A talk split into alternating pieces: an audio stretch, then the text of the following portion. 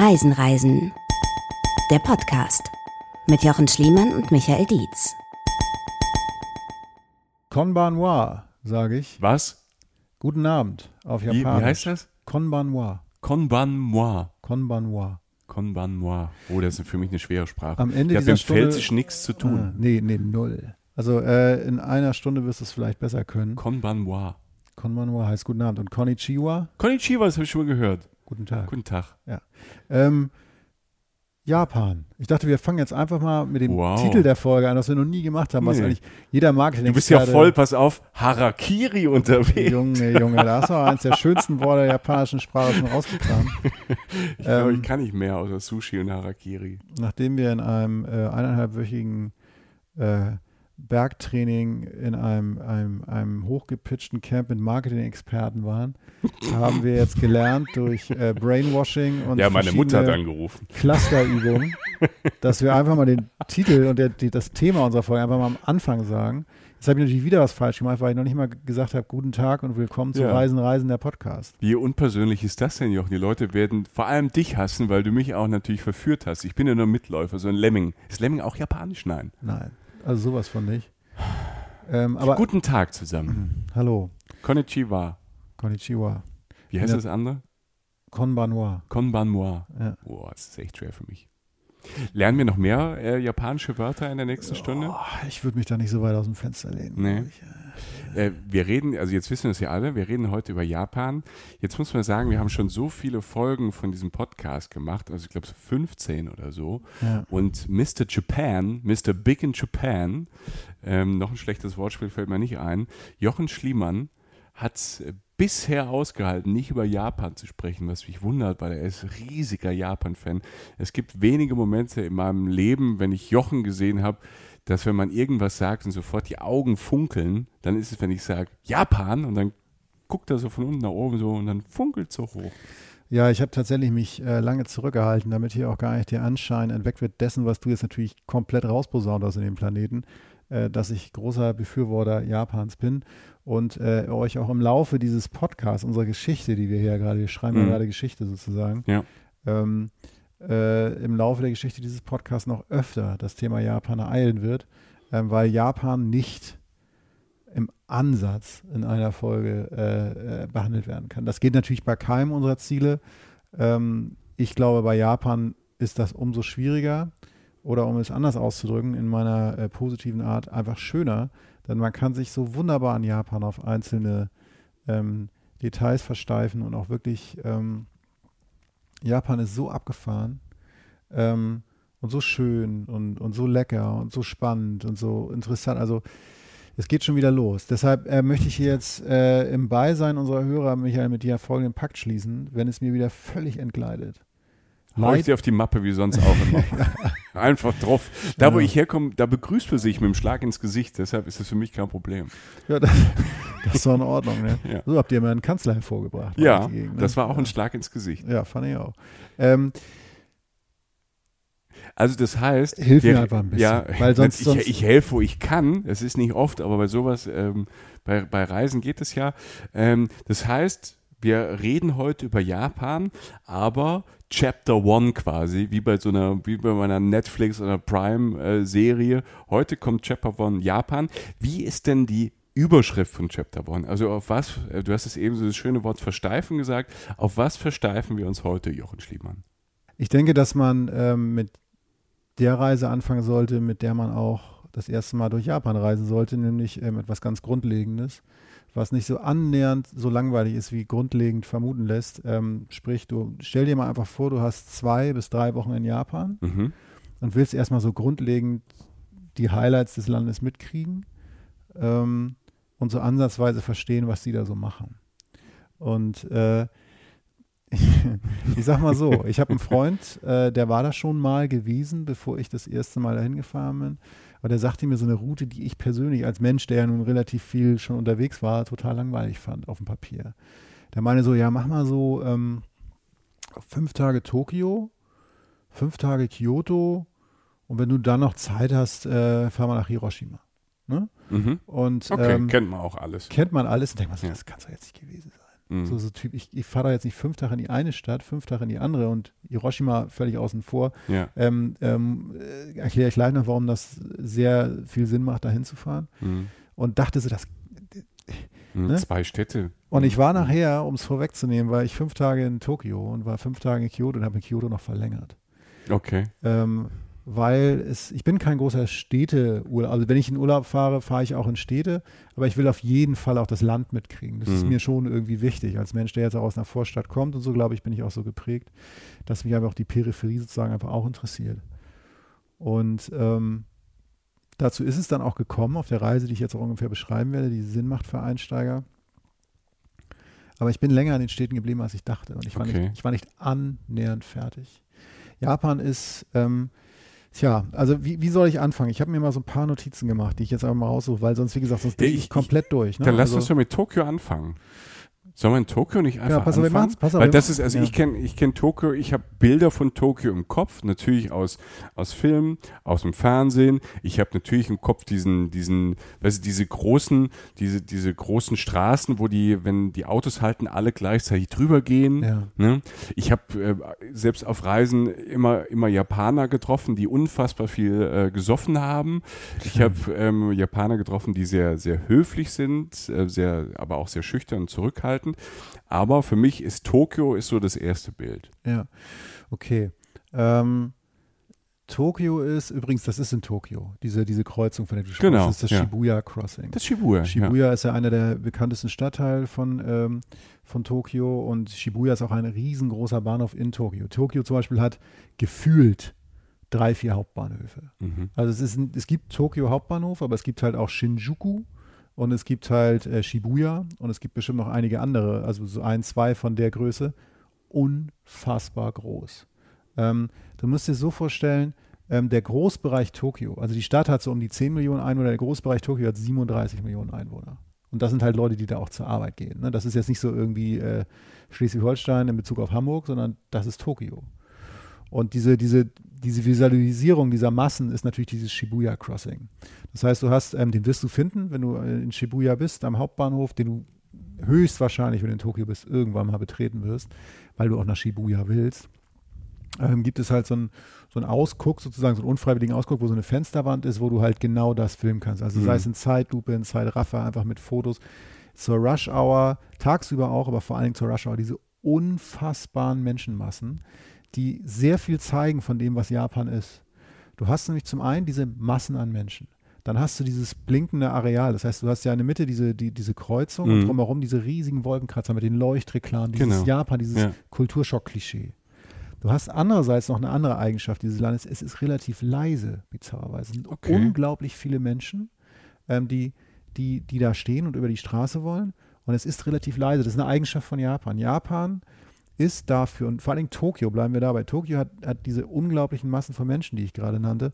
Und es ist auffallend leise und sehr, sehr organisiert. Das hat sehr viel damit zu tun, dass diese Nation halt von Anfang an darauf geeicht wird, wir sind viele, wir haben nicht viel Platz. Respekt gegenüber, also und Das- natürlich so aufeinander aufpassen. Eine oder? Mentalität der Zurückhaltung, Mhm. ähm, de, de, des, des anderen nicht in die Quere kommen. Ganz klare, ein, ganz klare Definition von persönlichem Raum, der sehr klein ist, ähm, aber halt auch, ähm, also eine sehr ruhige Art, aber auch, auch klar, hier können auch Sachen passieren. So, ich meine, das ist ein Land, das war nicht nur bei Fukushima so, das ist, Japan ist ein Land, das nah an einer Erdbebenzone liegt. Also es passieren Mhm. viele Erdbeben. Das heißt, selbst in engen, stressigen Situationen werden sich Japaner selten ekstatisch verhalten oder so, sondern halt einfach relativ ruhig bleiben.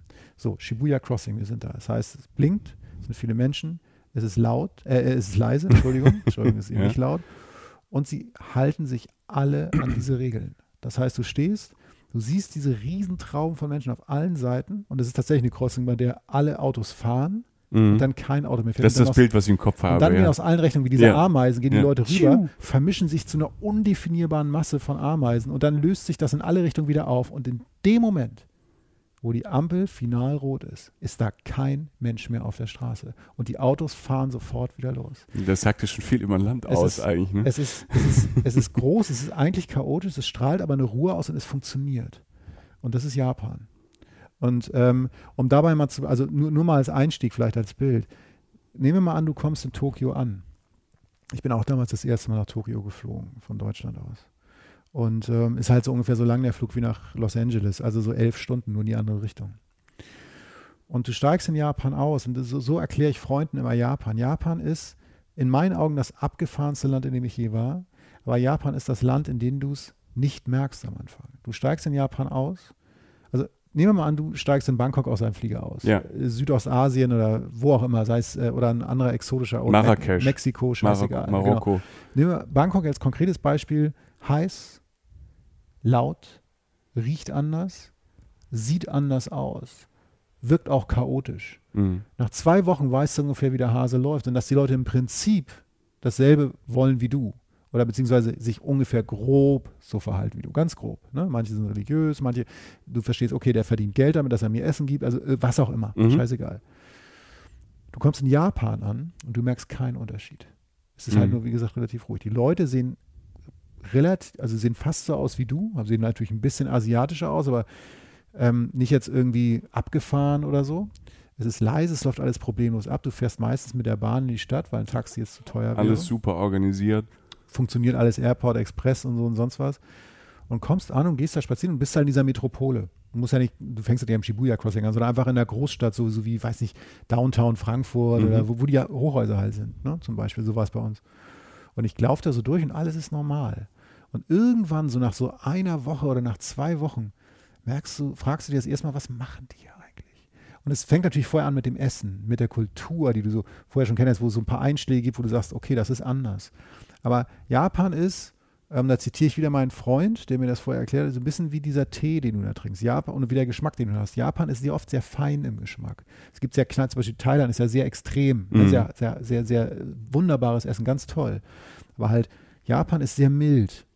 Und die Nuancen schmeckst du erst, deine Zunge gewöhnt sich erst nach einer Woche, nach einer Woche so ungefähr an diese ganzen Tee-Nuancen, die es gibt. Und du merkst, Alter, das ist ein Universum, was sich da auftut, was ich am Anfang nicht gemerkt habe, als halt Tee war. Mhm. Und so ist Japan. Ähm, Oh, spannend. es ist total spannend. Es ist, Ja. ein, es ist das Land, in dem ich sage, das ist, glaube ich, sogar das einzige Land, von dem ich sagen würde, je länger ich da bin, desto mehr wundere ich mich. Es hört nicht auf. Ja, normal ist es, wie du sagst, ja tatsächlich andersrum. Und dann hat man ja, und das klingt für mich ja dann auch so, wenn man sagt, man fliegt nach Asien. Und wenn man dann die verschiedenen Länder hat, also Südostasien, so, so Thailand, Laos, ähm, Singapur, das ist irgendwie noch ähnlich. Ich fand schon, in China war komplett ein anderer Planet. Also Ja. nicht vergleichbar zu Ja. alles anderem im Asien. Und so wie ich das jetzt raushöre, ist Japan nochmal ein anderer Planet. Japan ist ähm, auch, verzeiht jetzt die ganzen Pauschalurteile, aber das ordnet es, dieses Land irgendwie am besten ein. Japan ist für mich auch das Gegenteil von China in der Mhm. Mentalität. China ist ja, also chinesische Kultur, man kann sich nur verneigen, grandioses Essen, unfassbar. Ne? Unfassbar, was chinesische Küche erreicht hat. Da kann sich jeder andere Kontinent, finde ich, hinlegen und verstecken, finde ich, persönliche Meinung. Japan hat auch sehr viel chinesische Einflüsse. Ähm, aber Japan ist von der Mentalität her dieses ruhige, dieses, dieses auf Privatsphäre bezogene, dieses Zurückhaltende, ist sehr gegenteilig zu dem Chinesischen, weil Mhm, Chinesen ja, ja. oft laut sind und grob. Wir hatten das bei der Hongkong-Folge so Ja, ein bisschen ja. angedeutet. Chinesen sind laut und manchmal auch ein bisschen roh und muss Ja, man, muss schroff. man auch, ja, Ja, ja. schroff, muss man Ja. drauf stehen. Japan ist, ist, und es treibt dann natürlich in Extremsituationen manchmal in den Wahnsinn, aber eigentlich finde ich es wahnsinnig bewundernswert. Also andere, anderes Beispiel, bleib mal in Tokio. Das erste, eines der ersten Sachen, die du machen wirst, wenn du in Tokio ankommst, ist festzustellen, dass du in Tokio verkehrst mit dem hervorragenden Nahverkehrsnetz. Du wirst da eine Menge U-Bahn fahren. Da gibt es verschiedene, ähm, verschiedene äh, Firmen, die das betreiben, aber das ist alles zu lösen und es kostet auch nicht viel Geld. Bester Weg, keine, Dis keine Diskussion, U-Bahn fahren. Aber wenn es verschiedene Firmen sind, man hat ein Ticket oder sowas. Kann man machen, aber selbst wenn nicht, ist es schnell zu lösen. Okay, das, ist, das ist einfach nicht das Problem. Du wirst dich einmal, während du in Tokio bist, im Bahnhof verlaufen. Okay. Also du wirst auch einmal in die falsche Bahn steigen. Das wird wahrscheinlich passieren, das nervt dann ein bisschen. Normal. Aber viel stressiger wird es in Japan nicht, weil Mhm. Japan extrem auf, auf Anti-Stressigkeit ausgelegt ist. Ne? Alles beruhigt einen. Selbst die, selbst die An ist wirklich so, die Ansagen, Alles beruhigt einen. nein, es ist wirklich so, die Ansagen an den, an den, an den Bahnsteigen Ja. sind, äh, sind, sind in lieblichen Ton mit schönen Melodien. Wir kommen gleich noch auf das Shinkansen-Netz, also diese Fernzüge, diese wahnsinnig schnellen, weltberühmten. Alles ist schön. Da gibt es schöne Keyword-Melodien davor und sonst was. Ne? Das ist also so. Ähm, was wollte ich sagen? Du bist in, genau, du steigst in, du steigst in Shibuya, äh, du steigst da, wo du pennst. Mhm. Kann ich gleich noch sagen, was vielleicht ein guter Tipp wäre in die Bahn, weil die Tokio ja riesengroß ist. Ja. Und ähm, stehst da, mindestens in der Rush Hour, mit wahnsinnig vielen Menschen. Also diese Bilder von diesen randvollen U-Bahnen, die sind wahr. Ich habe jetzt nicht gesehen, dass Leute da reingedrückt werden oder so, aber es ist unfassbar voll. Auch da, das total bizarre. Es ist total leise in der Bahn. Keiner regt sich auf. Alter, es gibt Regeln, da hat mir irgendwann eine Freundin aus Japan er erklärt, die wir da kennengelernt haben. Ihnen so ein bisschen erklärt, was da abläuft. Ähm, die Leute sind darauf, sind so erzogen, beziehungsweise die Regel ist so, dass du in der Bahn beginnt dein Privatleben, weil die Menschen ja auch viel Arbeit in der Bahn, äh, viel Zeit bei der Arbeit verbringen. Das heißt, die Leute gucken in ihr Handy und du guckst Menschen nicht in die Augen. Mhm.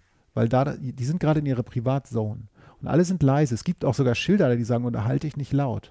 Unterhalte dich auch nicht laut über deine Arbeit. Viele Menschen reden, also wie wir, wenn wir uns, weiß ich, treffen und irgendwo herkommen von der Arbeit, würden wir jetzt zusammen arbeiten, würden wir auch über unseren Job reden, wie doof das ist, wie, wie schön das das ist. Genau. Ja. Und, und das, das findet da alles nicht statt. Ähm, das ist aber nicht bedrückend oder, oder komisch und die verzeihen uns das auch als Langnasen sozusagen, also Mhm. als Weiße, die da so ankommen und, und sich daneben benehmen. Wir benehmen uns da permanent daneben, weil wir die Regeln alle gar nicht kennen. Aber prinzipiell ist es sehr leise in der U-Bahn in Tokio. Die U-Bahn wird dich fast überall hinbringen. Ähm, ich kann vielleicht mal einen Ort nennen, wo man pennen kann. Ja, fang, fang mal. Also, weil das, das Ding ist ja, du hast ja eben gesagt, Tokio ist riesig groß, da ist Einzugsgebiet, dann allein ähm, 10 Millionen ist ja so mal für, für uns Deutsche auch schon riesig, dass man eine Orientierung hat. Also wir haben Shibuya, dieses Crossing, wo Ja. man irgendwann mal hingeht. Aber was ist ein guter Ausgangspunkt, um diese Stadt zu erkunden? Also du, du hast in dem Sinne Tausende. Du kannst dich sozusagen wie in einer riesigen Stadt, ich weiß nicht, womit man es vergleichen kann, aber ähm, du, du kannst dich sozusagen entscheiden für eine, für, eine, für eine Gegend der Stadt, um die du dich erstmal kümmern willst, weil es so Mhm. groß ist. Ne? Du, kannst, du kannst Tokio nicht in Gänze verstehen, das dauert sehr lange, das habe ich auch längst nicht und ich war da jetzt fünfmal oder so. Aber, Aber nehmen wir mal an, nehmen wir mal an, Ja. ich wähle mal eins aus, Ja. Shibuya. okay. So, Shibuya, bekannt, Trendszene, Viertel, äh, Viertel, wahnsinnig cool, wahnsinnig äh, schön, spannend, schnell, ähm, schöne Menschen, ähm, Place to be, einfach so äh, Mhm. Shibuya. So. Ähm, wenn du in Shibuya sein willst, klar, also Japan, und ich räume erstmal ganz kurz von einem Klischee aus, Japan ist nicht so teuer, wie man meint, wenn man sich schlau verhält. Zum Thema Essen kommen wir noch. Wenn du Japan sehr billig isst, dann hat es immer noch ein sehr hohes Niveau. Bei Mhm. Hotels gilt, du musst dich relativ früh kümmern. Mhm. Auch bei Airbnb. Japan, Japaner ähm, wissen relativ lange vorher, wo sie wann sind. Und, und in Japan hilft es, also jetzt über welche, es gibt ja so ein paar Booking-Websites irgendwie, ähm, Buchungswebsites, wo, wo man reservieren kann, ohne jetzt fest zu bezahlen. Mhm. Wenn man die Fristen im Auge hat, kann da nichts passieren. Das sollte man tun. Das heißt, wenn du weißt, wenn du ankommst, buch erstmal die, buch sofort erstmal ein Hotel. Such dir eins aus und du kannst für, für zwei Personen, wenn du ein bisschen suchst, kannst, kannst du schon so unter 100 Euro kommen pro Okay. Nacht. Also sagen wir Ja. 80 oder so. Ähm, das ist möglich mit ein bisschen Vorlaufen, mit ein bisschen gucken. Also sehr früh buchen, wenn man weiß, man fährt nächsten Sommer dahin. So, eigentlich so schnell wie möglich. Genau, sobald der Flug steht, du musst jetzt nicht Ja. alles, alles stehen und liegen lassen, aber Ja. sobald der Flug steht, würde ich es einfach erstmal machen, Mhm. wenn du es dann auch canceln kannst. Weil, wie gesagt, die erste Route ist auch relativ klar. Und ähm, ich nenne jetzt mal einen Ort äh, oder einen Stadtteil, der heißt, oder eine Station, die heißt Gotanda. Ja? Got- Tokio Gotanda. So wie aus G-O-T-A-N-D-A. Gotanda. Gotanda, Tokio Gotanda. okay. So. Ist relativ nah am äh, Flughafen Haneda. Tokio hat zwei Flughäfen, aber sehr, nehmen wir mal an, du kommst in Haneda an. Ist, Mhm. dann fährst du da mit einer U-Bahn, die direkt am Bahnhof losgeht, 15 bis 20 Minuten hin, also nicht lange, steigst nur einmal um, das ist normal, das geht auch alles. Und steigst da aus und das ist relativ nah an der, an der Bahnstation, hast du halt, hast du halt ein paar Hotels. Ne? Ich habe jetzt eins da, wie hieß das, Tokyo Steak Otanda oder so. Da habe ich mich, Japan hat immer kleine Zimmer, aber das geht, was die da rausholen, ist Wahnsinn. Wir hatten ein Zimmer, das hatte 15 Quadrat, oder nee, 13 Quadratmeter, das hatte eine Waschmaschine, äh, es, hatte, es hatte ein Bügelbrett, ein Bad, es hatte, es hatte alles, was du brauchst. Und du Ich hast- bin auf dem Trampolin. ja, aber so Ja. ungefähr, ja. Ja, ne? okay. Riesenrutsche und so. Nee, aber ähm, Gotanda ist zum Beispiel so ein Stadtteil, der ist nicht so bekannt. Okay. Der driftet so minimal ins Red Light District Niveau ab, aber Japan ist so sicher. Die, äh, du kannst in Japan kaum ausgraben. Das geht eigentlich gar nicht. Es gibt Mhm. kaum, kaum so eine Art der Kriminalität in Japan. Das heißt, selbst in den ranzigeren Orten, die sind es einfach nicht. Sie sind nicht ranzig. Es ist, nah, es ist nah am Bahnhof, eher so im Rotlichtmilieu. Das würde man in keinem anderen Land auf dem Fest, auf, Mhm. auf, würde man jetzt zwingend nicht so machen. Da macht es, da ist es völlig okay. Und du gehst halt dann so, weiß nicht, drei, vier Minuten zum Bahnhof, fährst mit der Bahn drei, vier Stationen bis in Shibuya. Okay. Das heißt, Und du bist- ist wesentlich günstiger, weil Shibuya zum Wohnen dann wahrscheinlich auch teuer Genau, ist. es gibt da auch billige Dinger, aber Gotanda zum Beispiel ist so ein Ding, da fährst du halt 20 Minuten und es ist ja trotzdem spannend, da unterwegs zu sein. Ja. Und du, du, du, verlierst nichts. Ne? Mhm. Also das heißt, such dir ein Viertel da in der Nähe, guck mal da nah an der Bahnhöfe und immer wenn du nah am Bahnhof ein gutes Hotel hast, was relativ günstig ist, kann dir nichts passieren, weil du schnell überall hinkommst. Mhm. Fährst nach Shibuya, ähm, guckst dir dieses Crossing an vom Bahnhof aus, drehst erstmal durch, also weil du das erstmal verarbeiten musst. Ähm, und dann, was man zum Beispiel machen kann, ist halt von da einfach zu Fuß gehen zu die, einer der coolsten Straßen, die es da so gibt. Die heißt Cat Street, also Katzenstraße. Und äh, das ist so Place to be. Also das ist so, Sind es dann, ist es dann so Geschäfte und, Ja. und, und Bars so gemixt, wie man das kennt, oder ist es ja, Geschäfte und Bars in der Straße konkret gemixt. ja. Ähm, äh, eher so Geschäfte und alle guten, fetten Geschäfte, alle klassischen Geschäfte, die, die es so gibt, also weiß ich, hauptsächlich so Sneaker-Kram, Adidas Mhm. oder so, ähm, die haben halt die dicken, die haben die Flagship-Stores, die haben die dicken Läden mit den geilsten Sachen, die du sonst nicht kriegst. Klar, Special Editions und so ja, Kram. also wer da Sneaker-Fan ist, dreht völlig durch. Es sei denn, er ist so groß wie wir, dann hast du natürlich ein Größenproblem. 46. Ja, ist, also dann holen die eher ihr, ihre Familie, die sich das mal anguckt und lacht und ein Foto macht. ähm, das ist, ich war da eher so eine Natur, so ein Naturereignis so, weißt du, das ist- so. wir, könnten im Asien im Zirkus arbeiten. Ja, also es war wirklich mal so, also dass, dass, dass Menschen mich angeguckt haben. Das war aber, es war total friedlich und freundlich, also es war schön, es war, es war lustig. Aber wir werden da nicht so viel finden wie jetzt Menschen, mit denen wir Mhm. unterwegs sind, die vielleicht ein bisschen kleiner sind. Aber es ist modisch und, und shoppingmäßig, auch wenn das jetzt nicht mein Hauptaugenmerk ist beim Reisen, ist es schon absolut herausragend, was in Shibuya möglich ist. Sind da auch diese, also das, das finde ich immer sehr, sehr lustig. Die Japaner sind ja dann, ähm, das soll gar nicht werten klingen, ich finde es sogar spannend, die sind ja sehr spielerisch. Es gibt von alles Figuren und ke- keine Ahnung, wenn ich da an die Game, Game of Thrones Figuren denke, die dann auch so diese Japan-Asia-Optik haben, die es gibt. Ähm, ich stelle mir halt vor, dass es von denen halt da, bei uns gibt es dann vielleicht einen, einen in Berlin, einen in Köln, in London vielleicht drei. Aber dass es von so Läden, wo es halt so Schnickschnack gibt oder so Kleinkunst oder so verspielte Kunst, dass es da total viel davon gibt. Ja. Japan ist ähm, allein schon die, also die Anzahl der Peanuts-Läden, zum Beispiel Peanuts Okay. Geschenkpapier oder Extra Editions oder sonst was. Ja. Es gibt eine ganze Railway, es gibt eine Linie in äh, Osaka und Kyoto, die, die, ähm, die Hankyu Railway heißt sie, die von die, die Snoopy-Artikel, also die haben Snoopy auf der Bahn, weil Snoopy da so groß ist. Die Japaner lieben Comics, lieben Mhm. Verzierung, Kleines, Geschenke, alles wird eingepackt, viele Geschenke werden verschenkt, viel kleiner Kram und nicht, nicht mal so, dass er mich wahnsinnig macht. Also ich bin da echt nicht drauf auf dem Kram, so von wegen so, ich finde ja so Puppen sammeln eher irgendwie ein bisschen scary, so muss ich sagen. Das hast Aber- du gegen meine Puppen. ja gut, dass du jetzt hier zwölf Porzellanpuppen mit, ich weiß auch nicht.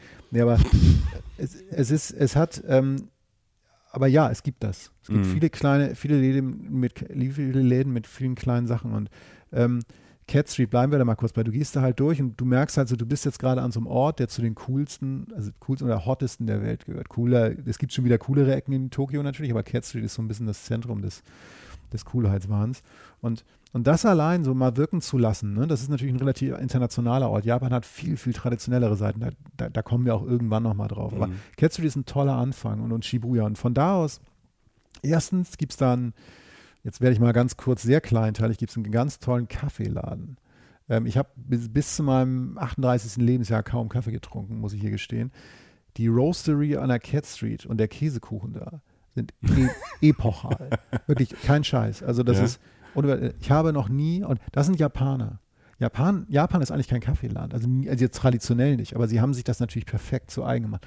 Ich habe so etwas noch nicht getrunken und ich habe so einen Käsekuchen noch nicht gegessen. Punkt. Dabei belasse ich es jetzt aber erstmal. Was du auch machen kannst da, du kannst da diverse Sachen, du kannst da ähm, natürlich diverse Sachen essen und so.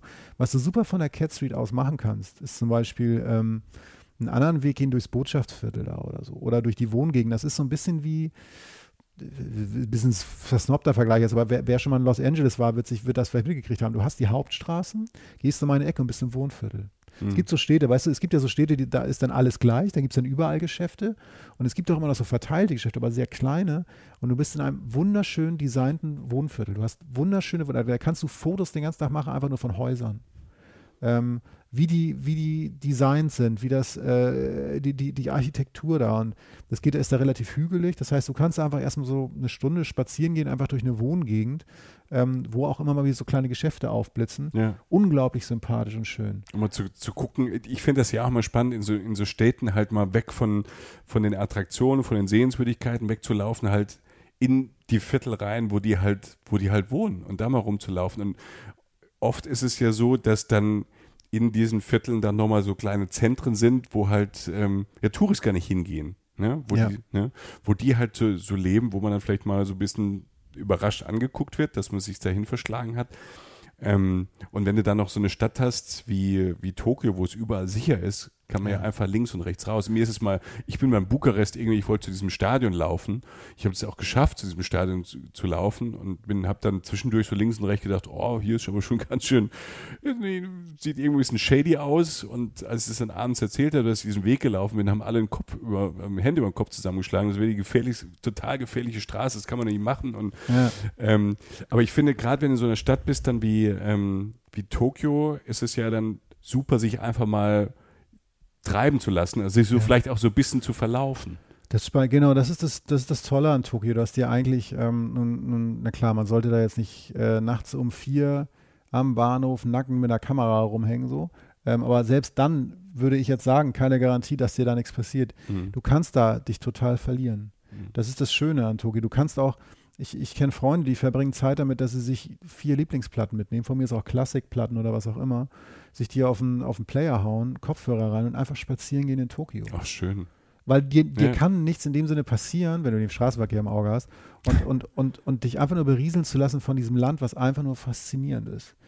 Ähm, Cat Street, wie gesagt, kleine Straße. Du gehst, wenn du da rausbiegst, bist du sehr schnell in dem äh, Shibuya, was, woran du vielleicht eher denkst, wenn du an eine Großstadt Japan denkst, das ist halt diese Hochhäuser, die Einkaufshäuser, die, die, die, die beleuchteten Sachen, irgendwelche Blitze, die aus irgendwelchen Lampen rauskommen oder so. Du hast natürlich auch hier die Läden mit den Godzillas drin oder, oder mit den Godzilla-Jacken und noch, und, und noch Comicfiguren. Also dieser ganze, Also das Ganze, was man als Klischee hat, ist wirklich Ja. da. ja, in ganz Tokio auf jeden Fall und in Shibuya, Shibuya ist dafür ein super Anfang. Mhm. Ne? Äh, Shinjuku ist halt der nächste größte Bahnhof von da, der ist so zwei, drei Stationen weg. Der ist so, geht so, auch wieder so ein bisschen mehr Richtung Rotlichtmilieu. Da gibt es auch schöne Ecken. Da gibt es so eine Kneipenstraße, die ganz berühmt ist und so. Ähm, alles gut. Also, ähm, aber da, das wäre zum Beispiel so, wenn ich jetzt so einen Tag in, in, in Tokio hätte, den ersten Tag vielleicht, wäre das eine Möglichkeit. Es gibt allerdings zwei Sachen, äh, die man machen kann. Äh, Jetlag, Mhm. Jetlag-Sachen, die man Ja, machen kann. man ne? fliegt elf Stunden, da hat man schon ein bisschen Jetlag normalerweise. Genau, und der, der Jetlag Richtung Asien kann ja sehr fürchterlich sein. Mhm. Also der, der ist, finde ich, verwirrender als jetzt der in Richtung USA, weil da wachst du einfach früher auf und wirst wahnsinnig schnell müde abends. Ähm, eine Sache ist der, ich hoffe, ich spreche es richtig aus. Das ist nicht so schlimm, weil ich äh, kann nicht mal ein deutsches Wort richtig aussprechen. Tsukichi, ja? Tsukichi ausgesprochen, glaube ich, also Tsukiji geschrieben. T-S-U-K-I-J-I. Tsukiji. Mhm. ja, kann man besser aussprechen, Entschuldigung, ist der ähm, Fischmarkt in, Oh. in Japan. Und ähm, ich erzähle jetzt sozusagen was für die Historie und äh, man weiß nicht genau, wie die Zukunft wird. Denn dieser, äh, diese, eine der tollsten Attraktionen oder spannend, nicht tollsten, aber spannendsten Attraktionen in, in Tokio, ähm, schließt tatsächlich jetzt im Oktober äh, wird der alte Fischmarkt endgültig nach tausenden Verschiebungen und so geschlossen, weil der völlig veraltet war, aus dem alten Gebiet war und es passte nicht mehr wirklich daran und zieht jetzt in so ein neues, modernes Gebäude. Natürlich große Diskussion, wird das neue Gebäude das, den Flair erhalten und so weiter. Ja. All das. Ähm, das Prinzip bleibt erstmal dasselbe. Also das Neue wird mehr auf Touristen ausgelegt sein, das andere war natürlich mehr real und so. Ich möchte es aber zumindest noch als Option erzählen, wenn man mal irgendwie morgens um 2 Uhr wach im Bett liegt und ich weiß, was man noch machen soll in Tokio, weil der Jetlag halt zuschlägt, dann nimm dir ein, nimm dir ein Taxi und fahr durch ein leere, leeres Tokio, was allein schon der absolute Oberfilm ist, weil die Stadt sonst ja nie leer ist, und fahr zu diesem, in dem Fall wahrscheinlich eher neueren Fischmarkt, von dem es noch nicht perfekte Infos gibt, aber es wird für Touristen Möglichkeit geben, auch ungefähr das zu tun, von dem ich jetzt spreche. Du kannst dich nämlich ungefähr um 2 Uhr da treffen, um an dieser Tuna-Auction teilzunehmen, die Thunfisch-Auktion. Diese weltberühmte Auktion, wo die besten Thunfische, die in der Nacht gefangen wurden, von den besten Restaurants in Tokio, und es gibt die allerbesten Restaurants, die allerbesten Restaurants der Welt in Tokio, werden da, äh, die werden da halt verhandelt. Und ähm, ich habe mal einen rausgesucht, der, der teuerste dieses Jahr, also die Meldung, gerade New Year's ist dann, also Neujahr ist dann irgendwie noch so ein Datum, ähm, wo dann noch mehr irgendwie darauf geachtet wird, wie teuer der, der, der, der Thunfisch halt war. Und da war es weit über ähm, 300.000 Dollar für einen Fisch. What? Yo, shit.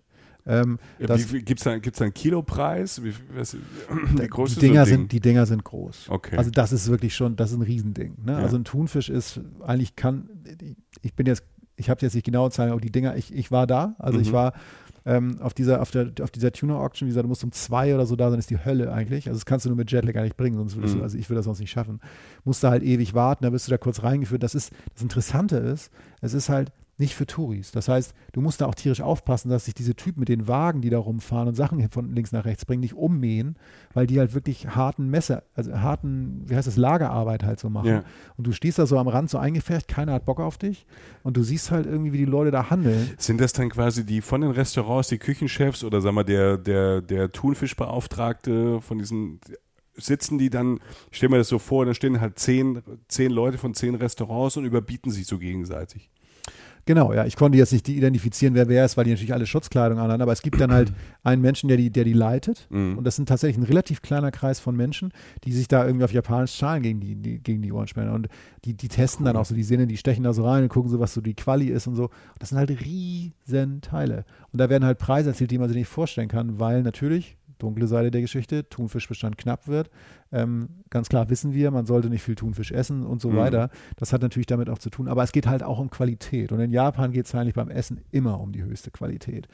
Das kannst du dir da zum Beispiel angucken. Drumherum sind die witzigerweise oder nicht wahrscheinlich nicht überraschenderweise die unfassbarsten Sushi-Restaurants der Welt. Mhm. Das heißt, du fährst, du tanzt ja um zwei an, um vier bist du durch und weißt nicht, was du machen sollst. Ne? Bist wach wie eine Eule. Sushi zum Frühstück. Genau, und dann denkst du, ja, stell dich nicht mal in die, in die Reihe da, der, der bei uns hieß Sushi Dai zum Beispiel, ne? also nicht wie Dai, also wie töten, sondern Dai, ich weiß nicht, was es dann ist, aber es sollte nicht, äh, nicht irgendwas mit Tod heißen. Wir haben drei Stunden in der Schlange gestanden, morgens um vier für Sushi. Und ich habe danach keine Sekunde bereut. Es war unfassbar. Du kannst Drei eigentlich, Stunden ist auch schon heftig, Jochen. ja, und dann vor allem, du isst dann morgens um sieben Sushi. Und du denkst, so, Mhm. wie soll ich das machen? Der Jetlag, dem Jetlag ist es dann scheißegal. Aber, aber ich habe mich noch, also das war, das war, du kannst eigentlich danach. Weil es halt so frisch ist. Und- Ja, aber Ja. auch, auch wie Japaner Sushi essen. Also diese Mhm. ganze Maki-Geschichte zum Beispiel, die gibt es fast gar nicht in Japan. Ja, Makis, also das sind da, wo, wo der Fisch drin ist und außenrum Mhm. der, der Seetang. Gibt es da gar nicht so oft. Die meiste, meiste Zeit wird Nigiri gegessen, also da, wo der Fisch drauf liegt. Und ähm, die, dieser Laden war dann einfach eine Theke, der war wirklich eng. Also der war wirklich so fast so schmal wie die Theke selbst. Da waren so zwei, drei äh, Köche halt drin. Und äh, du konntest wählen zwischen zwei Gängen, einmal der große und einmal der kleine. Du hast aber nicht bestimmen können, was da drin ist, weil der Typ geguckt hat, was an dem Tag am besten ist und hat sie halt aufgetischt. Also du isst nicht mit Stäbchen. Also du hast halt Yeah, einfach mit, der- mein mit, der Hand, mit der Hand gegessen sozusagen. Ja, sonst isst du natürlich ein Stäbchen so, mit, nicht oft. Also nee, definitiv nicht dein Land. Aber da war es so, du hattest nicht mal das nicht einen Teller, der legt dir das dann so dahin und du musst auch keine Sojasauce mehr anmachen, weil der pinselt die da drauf. Und du hast halt, also der Chef wählt halt aus.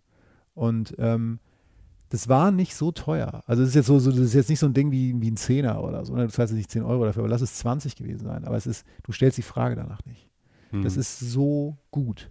Ne? Also es ist, du weißt erst in dem Moment, wie gut etwas sein. Also du, du verstehst, kennst du das, wenn du, wenn du Ja. im Ausland, da wo das Gericht herkommt, das Gericht ist und es endlich verstehst. Ging mir in fast allen Ländern, also Ja. ging mir vor allem in China so. Weißt du, ich, ich komme vom Land und da gab es dann ein China-Restaurant, das China-Restaurant Peking und dann ist man ganz So fein, ganz besonders halt mal irgendwie sonntags da essen gegangen als Kiddo mit den Eltern und ähm, dann kommst du später zum, zum ersten Mal nach Thailand und dann verstehst du erstmal asiatisch Essen und dann kommst du nach China und all die Gerichte, die du aus deiner Kindheit kennst, die gibt es ja gar nicht.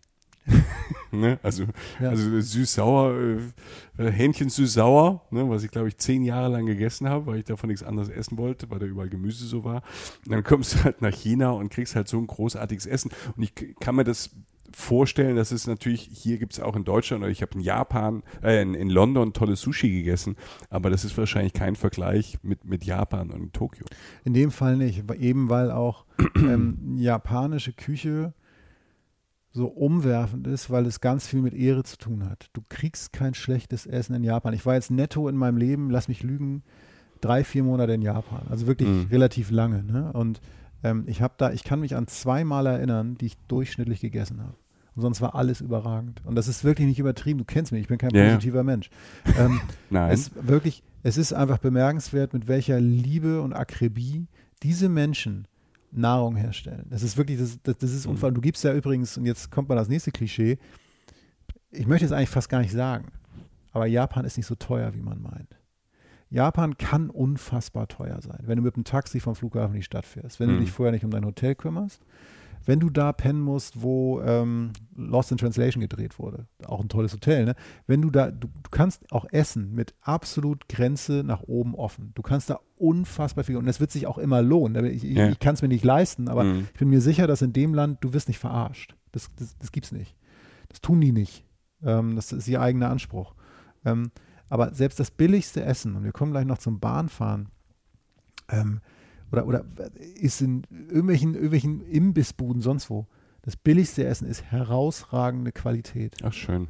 Ja. Das, das, Das- heißt, du, und du gibst kein Trinkgeld, ne? Es gibt das Mhm. Prinzip Trinkgeld, zum Beispiel, fällt Mhm. komplett weg. Aber ich, ich finde ich find Länder ja toll, ähm, in denen das Essen irgendwie, wenn es um Ehre geht. Also ich, ich, ich, ne, ich finde ja in, in Frankreich, zu, in den meisten Parts von Frankreich, wo du auch am, ne, überall gut essen kannst und in vielen Parts von Italien, ähm, Süddeutschland, Österreich. Also es gibt ja schon immer so Ecken, wo das so um die auch um die Ehre geht, dass man nichts äh, Ja. Schlimmes auftischt und das erzählt ja auch so ein bisschen von, von Wertigkeit. Ähm, und äh, das macht das für mich auf jeden Fall sehr sympathisch. Und was du eben auch so gesagt hast, also ähm, das Essen herausragend, es ist nicht so teuer, wie man denkt. Es, also manche Klischees werden erfüllt, aber die guten habe ich jetzt gerade, so Ja. für mich, also meine Klischees.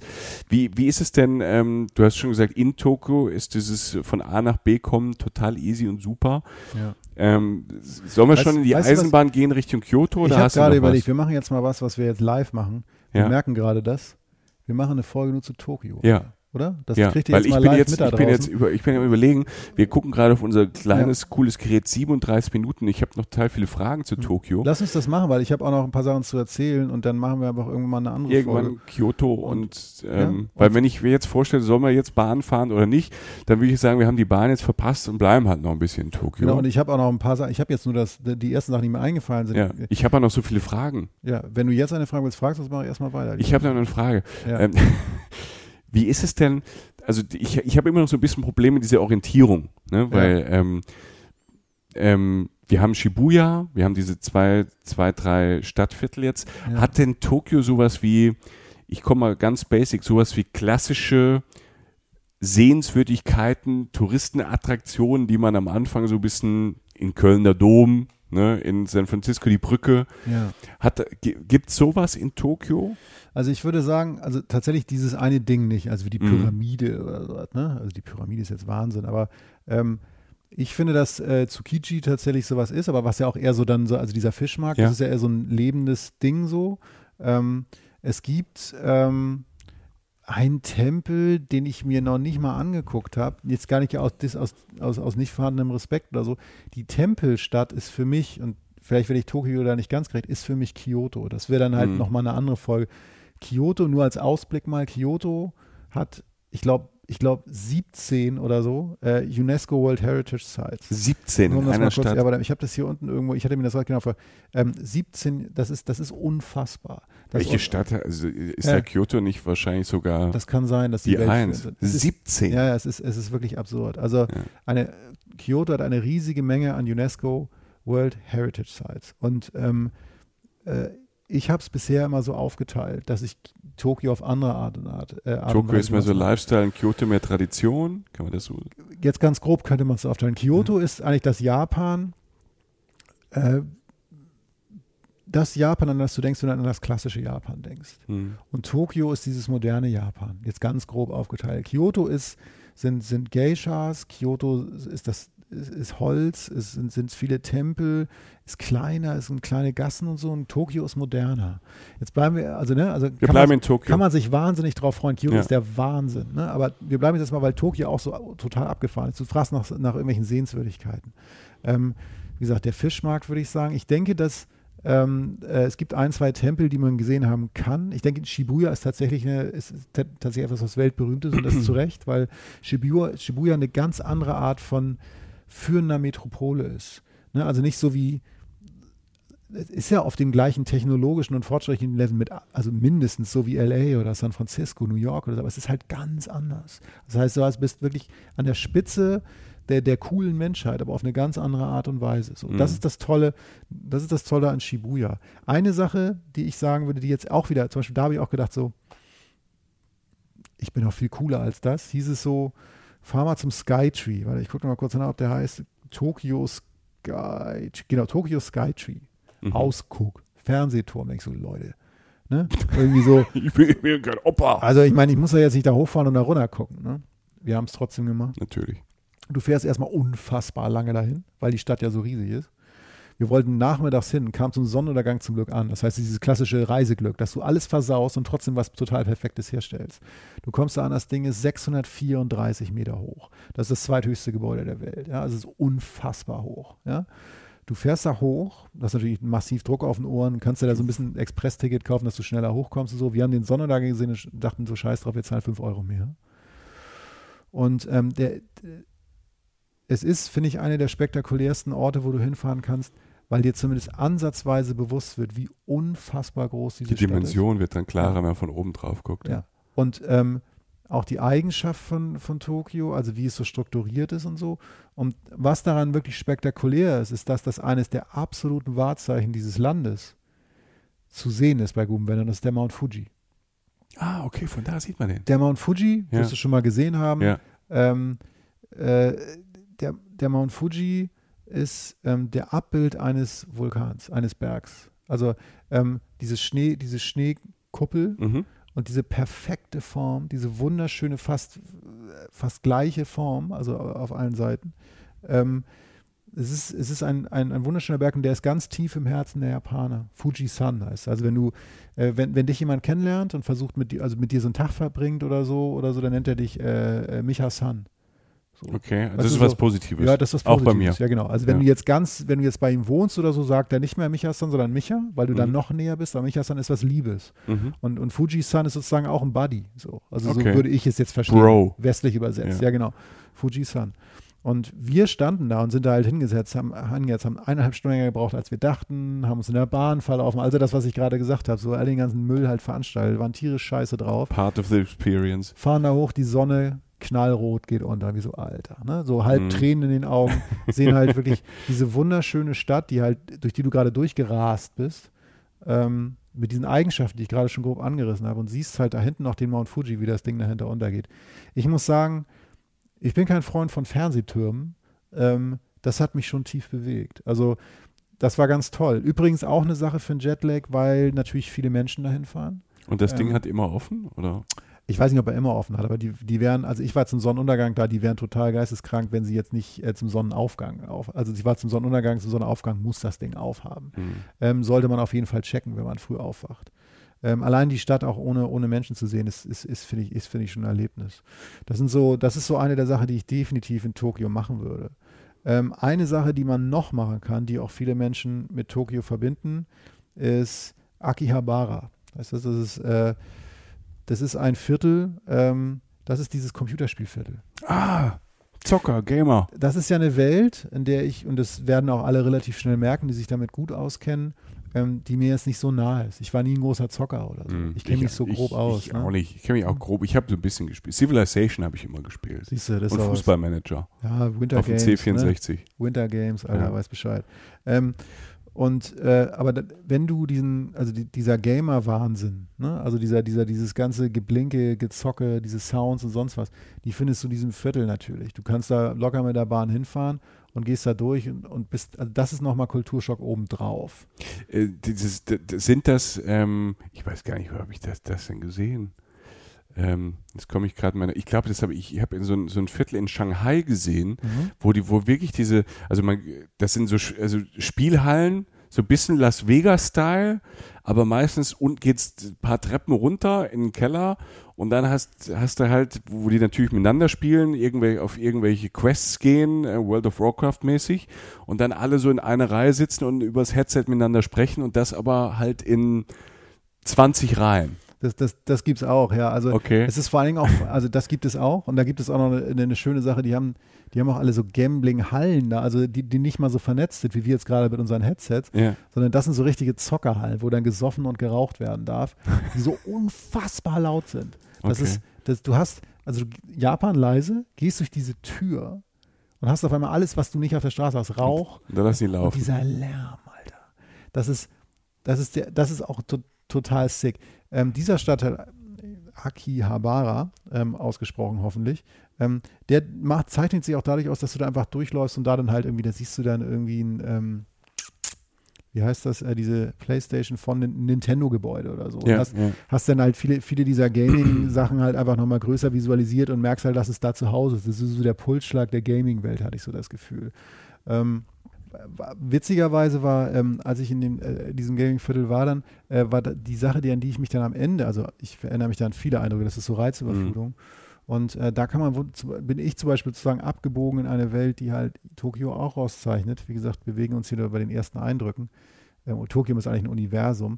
Ist halt, äh, ich bin einfach in irgendeinen Rahmenladen rein. Rahmen, sagt dir Rahmen. was, ne? Ja, ja, ich liebe Rahmen. Ich habe das auch, kenne ich nicht so lang, weil Sushi gibt es ja schon lang bei uns, aber Ja. Rahmen ähm, kenne ich erst so seit, habe ich irgendwann mal wahrscheinlich in Asien mal gegessen und wusste nicht, dass es Rahmen ist. Ja, Also eine Suppe. ja. Und irgendwann vor fünf, sechs Jahren habe ich so die erste Rahmen gegessen und so gemerkt, so wow, das ist ja keine Suppe, sondern in meinem Mund passieren ganz viele Sachen gleichzeitig und ich habe ein Sättigungs- und Befriedigungsgefühl, was extrem hoch ist von so von der Suppe mit Einlage. Ja, Umami halt, dieses Gefühl, Umami, dass du, ne? diese- dieser, dieser Ja. Geschmacksmoment. Rahmen ist auch das, ähm, Rahmen ist eigentlich auch eine Welt für sich. Ne? Also ich bin da halt in, in, äh, bin da in Tokio das erste Mal in ein Rahmenrestaurant reingegangen und habe so diesen, bin einem Klassiker erstmal hängen geblieben. Oft bestellst du Rahmen halt am Automaten. Das sind wirklich so, so wie so ein Zigarettenautomat, ne? Suchst Wirfst du dir- Geld ein. Genau, wirfst Geld ein, suchst dir was aus, druckst dir ein Ticket aus, der sieht das drin und stellt dir das auf die Theke. Ich habe hab den ja. tiefsten Sinn, habe ich ehrlich gesagt noch nicht verstanden, weil der hätte es niemals aber auch sagen können, aber ich glaube, Ja. das gehört einfach zum Game. Man macht dann. es so. So. Ja. Und äh, dann wählst du halt irgendwann aus, ne, was irgendwie noch halbwegs menschlich aussieht, weil du ja in Tokio vor allem auch erstmal Sorge hast, dass sie dir irgendwas servieren, worauf du überhaupt nicht klarkommst, was übrigens sehr selten passiert. Und das Rahmenuniversum ist allein schon deshalb toll, weil Rahmen tatsächlich eine der wenigen Sachen ist, die nicht so mild sind wie andere Sachen in, Mhm. in Japan vom Geschmack her, sondern halt diese Geschmacksexplosionen haben. Und es gibt hunderte Arten von Rahmen, also, also grob, gibt es ja oft mit, mit Soja, mit Salz und so, also mit Miso, auch viel Miso ist ja auch ein Gewürz, was, in, was nicht nur Miso-Suppe ist. Miso ist eine ganze Gewürzform in Japan, die, die, durch ganze, die sich durch ganze Nahrungsketten durchzieht. Also das ist auch total spannend. Ähm, suchst dir, und, und dann kriegst du das, kannst es auch noch nachwürzen. Und ja, und, und Rahmenläden sind deshalb so, so reizvoll, finde ich.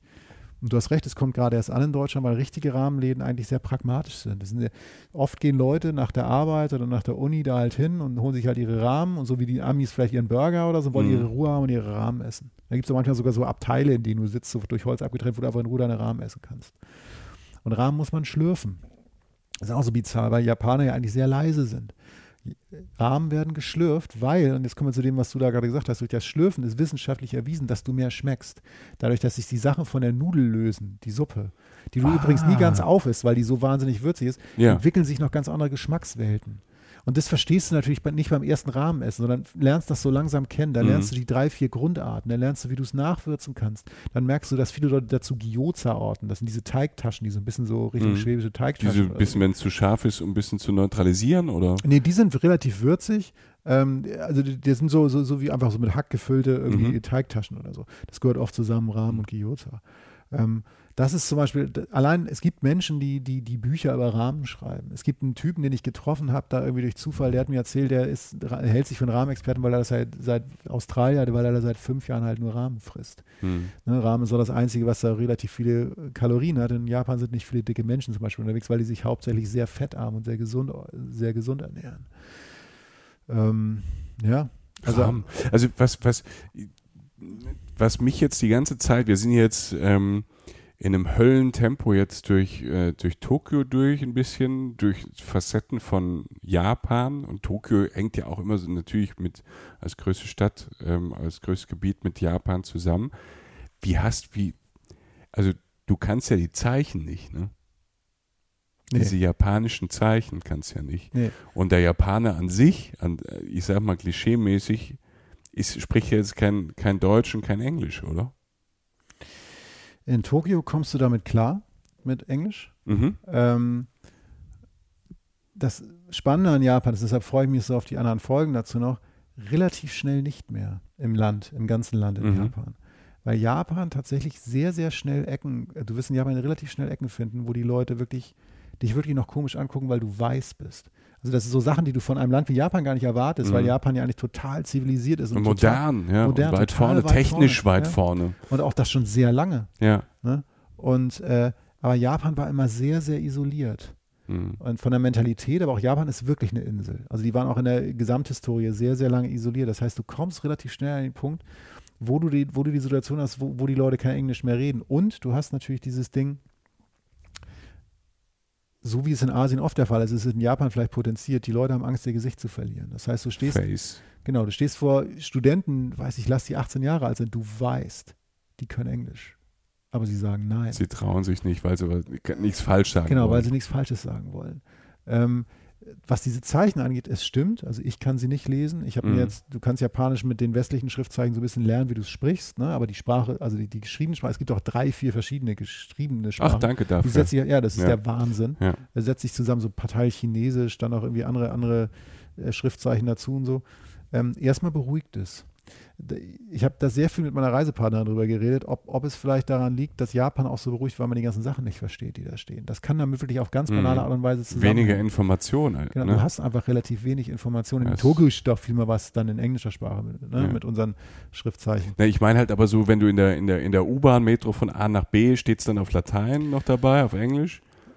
Äh, das steht, das steht auf Englisch da. Ja. In, in Tokio steht, du kommst klar. Es Mhm. wird so ein, zwei Situationen geben, wo du dann am Bahnhof stehst und, sagst, und du so denkst, so Typ, Alter, sag mir doch einfach, ob ich nach rechts oder links muss. Aber er tut es nicht, weil er Angst hat, sein Gesicht zu verlieren. Mhm. Ja. Und es wird auch die Situation geben, wo du falsch aussteigst. Aber es ist halt nie schlimm. Es Mhm. nervt ein bisschen, weil der, der ganze Nervfaktor in Japan ist nie hoch. Und wie gesagt, die Gefahr ist nie da. Du kannst nie diesen Fehler machen, im falschen Viertel auszusteigen. Es, kann, es kann eigentlich nicht passieren. Ich, Ja. kann, ich kann mich nur an, an, an Russland erinnern. Also in Moskau hast du ja auch alles auf Latein, aber in Russland, wenn du dann halt an diesen Bahnhöfen stehst und dann habe ich diesen Zettel, wo oder mein Reiseführer, wo ich hin muss und dann die ganze Zeit diesen Reiseführer oben ans Schild halte, ne, um zu vergleichen, ob ich richtig bin. Ne? Also wo ich so, okay, da erkenne ich ein, ein B, ein C, dann hängt, ne, dann, Aber es ist, das ist, das bringt mich zu einer Situation, die ich zum Beispiel, die auch total beispielhaft für Japan ist. Ähm, und auch für Tokio, denn das war tatsächlich in Tokio. Ich habe da eine Frau im Geschäft nach, habe ihr halt mein Handy gezeigt oder meine Karte, ich weiß nicht mehr genau, gefragt, wie komme ich da hin? Und ähm, sie hatte dann wirklich mit Händen und Füßen und mit ihren Kollegen zusammen, weil die ja so gewissenhaft sind, wirklich alles versucht, mir das zu erklären und war sich dann sicher und hat mir den Weg gesagt. Und ich so, ja, vielen Dank. Und man ist halt erschlagen von dieser Freundlichkeit, ne? weil man halt denkt so, mein Gott, Leute, ist Ja, gut. ist gut, so. ich- ist, ja, ist wie ja, woanders, ja. ne? Mhm. läuft schon irgendwie. Ja? Ist ja alles schön hier. Und dann gehe ich und ich, ich, ich lüge jetzt nicht, wenn ich sage, mehr als fünf Minuten später springt diese Frau vor mich. Irgendwo in der Stadt, also nicht irgendwo, aber halt fünf Minuten mindestens entfernt von Mhm. dem, wo sie arbeitet. Sorry, sorry, sorry, ich habe mich geirrt. Die ist mir, die hat ihr Geschäft verlassen, ist mir nachgerannt, weil sie irgendwann verstanden hat, dass ich in die andere Richtung musste, ist hinter, hinter mir hergelaufen und war, hab, wollt, ihr tat das so leid, dass sie mich, dass sie gesagt hat, ich muss dir leider sagen, ich habe mich geirrt, du musst jetzt da lang gehen und hat mich wirklich fast dahin gebracht, wo ich hin wollte. stark. Und das ist, das, Aber das, das motiviert ja oder macht ja Mut, wenn man sich ein bisschen unsicher ist, zu sagen, ja, komme ich da klar, komme ich da zurecht. Also das, diese Hilfsbereitschaft und diese Nettigkeit ähm, ist ja überwältigend. wir waren, ich, ich war mal in Tokio, da hat es angefangen, unvermittelt angefangen zu regnen, die haben uns nur sofort einen Regenschirm geschenkt. Weil die, also, also so einfach so, das ist, und auf der anderen Seite sind sie so reserviert. Das ist ein Mhm. Land, was, was, nicht, was nicht unspannend ist. Es ist total interessant, was da, was da halt für Sachen passieren. Und äh, ich halte die Japaner für massivst liebenswert. Also ich, ich habe, äh, mich hat äh, Japan, wie gesagt, ich habe das am Anfang so ein bisschen angedeutet, dass die, dass, dass je länger man da ist, desto seltsamer wird es. Und ich, ich habe langsam das Gefühl, dass dieses Land durch die jahrelange Isolation oder Jahrz jahrtausendlange Isolation ähm, einen ganz anderen Ansatz ans Leben hat, ans Gesell an gesellschaftlichen Umgang miteinander. Es gibt hunderte von Beispielen, die ich jetzt erzählen könnte, wo, wo man erstmal sagt, so was machen die da? Aber es funktioniert und es funktioniert Mhm. eigentlich ziemlich gut. Jedes Land hat seine dunklen Seiten, da, darüber reden wir auch noch irgendwann mal. Aber es ist ein Land, das auf ganz andere Art und Weise funktioniert, von außen uns relativ ähnlich ist, aber man irgendwann merkt, die machen das alles irgendwie anders als wir. Und das macht es halt so spannend. Bist du denn, ähm, du warst ja jetzt schon sehr oft da, also nicht nur in Tokio, sondern in ganz Japan. Was hast du vorhin gesagt? Ein paar Monate, sechs, sechs bis acht Monate oder so? Ja. Hast du denn über die Zeit da in Tokio oder Japan, bist du mit jemandem mal, also hast du Freunde da, japanische? Bist du mit Leuten in Kontakt gekommen und wie? Das ist sehr schwer. Weil Japaner halt sehr reserviert sind. Und Jap Japan ist eigentlich ein sehr konservatives Land, also in den Wurzeln. Ne? Und das merkst du auch, wenn du aufs Land kommst. Und Japaner sind relativ verschlossen. Das heißt, es berichten auch immer wieder Leute, die, also Leute, Europäer, die da dann halt äh, leben, dass es sehr schwer ist, da in die Communities, in die Kommunen halt reinzukommen. Ähm, wir hatten das Glück, dass wir über eine Freundin in Japan, die halt äh, uns jemand vermittelt hat in Kyoto, tatsächlich, die dann in Osaka wohnen. Osaka und Kyoto liegen sehr nah beieinander, äh, zwei Japaner kennengelernt haben, ja, die aber auch ein Jahr in Kalifornien waren und dadurch wussten, mit Menschen wie uns umzugehen. Weil wir Okay. eigentlich, wenn wir durch Japan laufen und uns verhalten, wirken wir erstmal, egal wie wir uns bewegen, wie grob schlechtrige Zyklopen, die Mhm. einfach, die einfach nicht, die, die einfach, die einfach sich ranzig bewegen, sich komisch benehmen und so. Alles im Gegensatz zu Japan ist erstmal irgendwie dreist. So habe ich Mhm. das Gefühl. Und so hatten wir halt die Möglichkeit, oder äh, hatten wir auch die Möglichkeit, mal mehr zu erfahren. Also viele Mhm. der Sachen, die ich jetzt so, so einfließen lasse, habe ich, habe ich diese Menschen dann einfach gefragt, weil die verstanden haben, warum ich das nicht verstehe. Weil ich Mhm. halt anders bin und sie aber die andere Seite kennen. Die haben ein Jahr lang in Amerika überlebt. Das ist für die kulinarisch sehr, sehr schwierig gewesen, würde ich jetzt mal sagen. Ähm, äh, aber die, die wissen uns, uns, uns äh, Westliche dann irgend, irgendwie zu nehmen. Finden die es dann auch spannend? Also ist es für die genauso spannend wie für uns zu gucken, wie leben diese Deutschen, die Europäer da? Ja. Ja. Ja, ja, also als ich, ich weiß noch, als wir, als wir einmal da waren, das war so im, im Spätherbst bis Winter und das hat so einen Dezember reingeracht, musste ich äh, meiner Freundin aus Japan, Katsura, musste ich versprechen, dass wir auf den Weihnacht, deutschen Weihnachtsmarkt in Osaka gehen. Ja, lustig.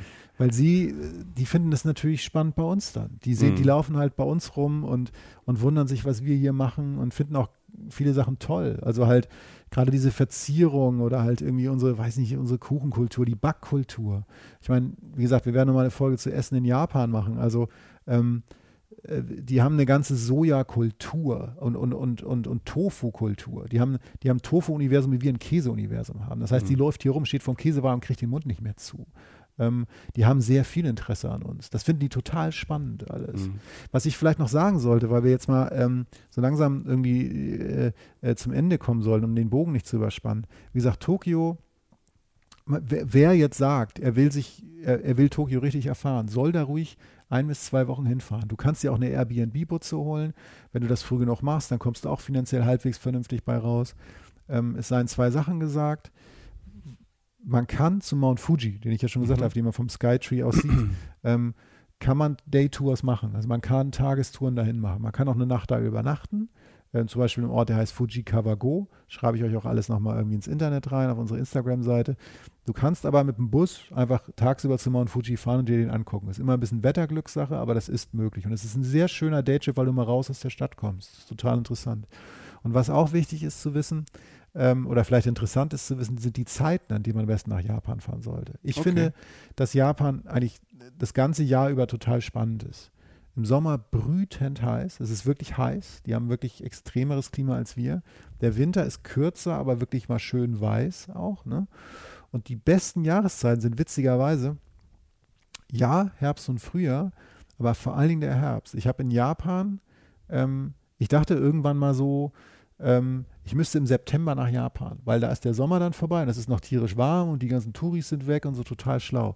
Der September ist relativ verregnet. Der beste Monat, finde ich, nach Japan zu fahren, ist Oktober mit Ragen äh, bis Mitte November. Relativ spät. Es ist noch ziemlich warm, wärmer als bei uns. Das heißt, du hast so eine Verlängerung, wenn du dahin fliegst, vom warmen Herbst Ah, das ist ein guter Tipp. und der Herbst ist wunderschön in Japan. Du hast natürlich die Kirschblütenzeit im April und das ist in Tokio auch der Wahnsinn. Ne? Das ist ganz toll. Aber das ist so ein bisschen Glücksspiel, weil man ja nie weiß, wann die Kirschblüte aufgeht. Und es ist natürlich massivst touristisch. Massivst touristisch, wobei sich das in der Stadt immer so ein bisschen verläuft. Die tollste Jahreszeit wirklich für, für Tokio auch, finde ich, ist dieser späte, für uns gefühlt späte Herbst.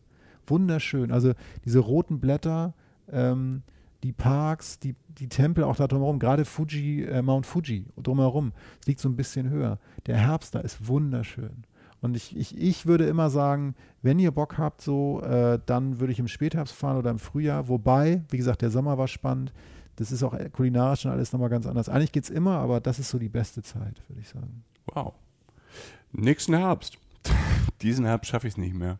Aber ich, ich bin Ja. immer, ich bin mit Japan, war, war ich lange so ein bisschen hinher, hinhergerissen, dann ging es mal weg aus meiner Liste. Ich war noch nie da.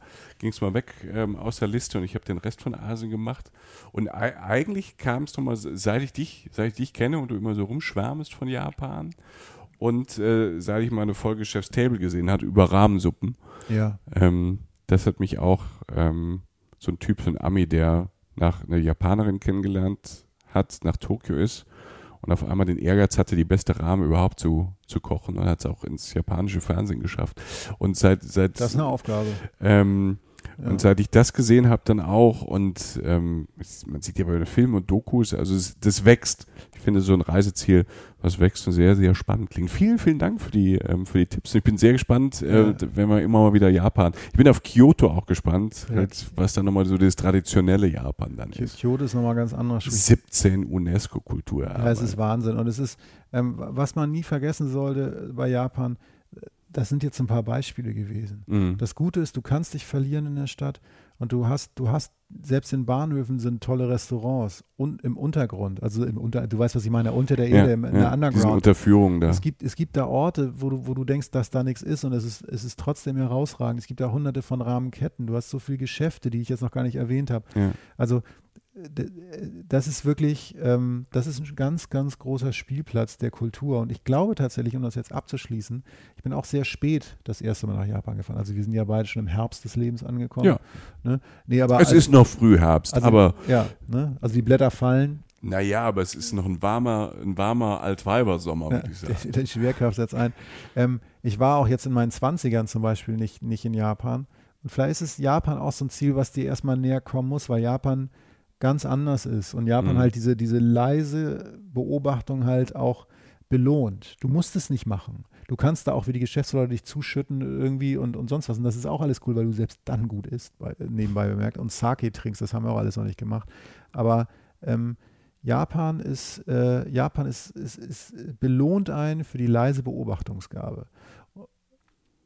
Ich mache jetzt Für die, mal, für die, für die Ja. reiferen Menschen ab, für, ähm, für Leute, die ab Mitte 30, so wie wir. naja, für, nee, für Leute, die gern, die Leute, die gerne genauer hingucken und wissen Mhm. wollen, dass, und, und erfahren wollen, dass man das Ganze, was wir hier veranstalten, was man Leben nennt, gesellschaftliches Zusammenleben, ähm, dass, dass man das ganz, ganz anders machen kann.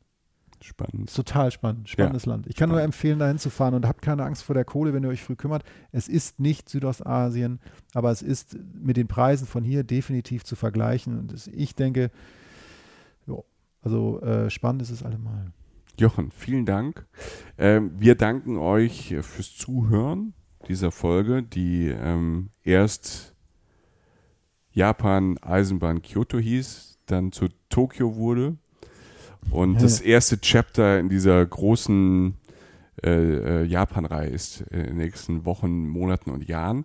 Äh, dass wir noch Wochen, Monate und Jahre dabei sind, ähm, hängt natürlich auch an euch so ein bisschen, wenn ihr uns äh, weiter so ähm, pusht mit äh, euren ja, Feedbacks, euren Ideen, euren Sternen bei iTunes oder sonst, wo ihr uns gerade hört, uns bewertet, ähm, euren besten Freunden von erzählt, euren Eltern, euren Kindern. Wir nehmen alles. Wir sind ja da nicht so anspruchsvoll, Jochen. Nee, gar nicht. Wir freuen uns über jede Form von Feedback, auch wie es euch gefallen hat. Und wenn ihr Fragen habt, wirklich, dann, dann stellt sie gerne.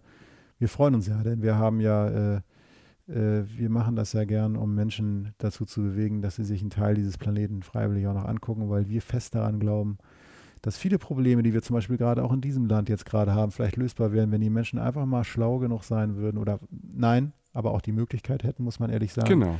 ähm, über den Tellerrand zu blicken und von außen mal auf dieses Land und auf andere Gesellschaften zu blicken und zu verstehen, es geht anders, wir sind alle unterschiedlich und das ist eigentlich irgendwie auch ziemlich gut so.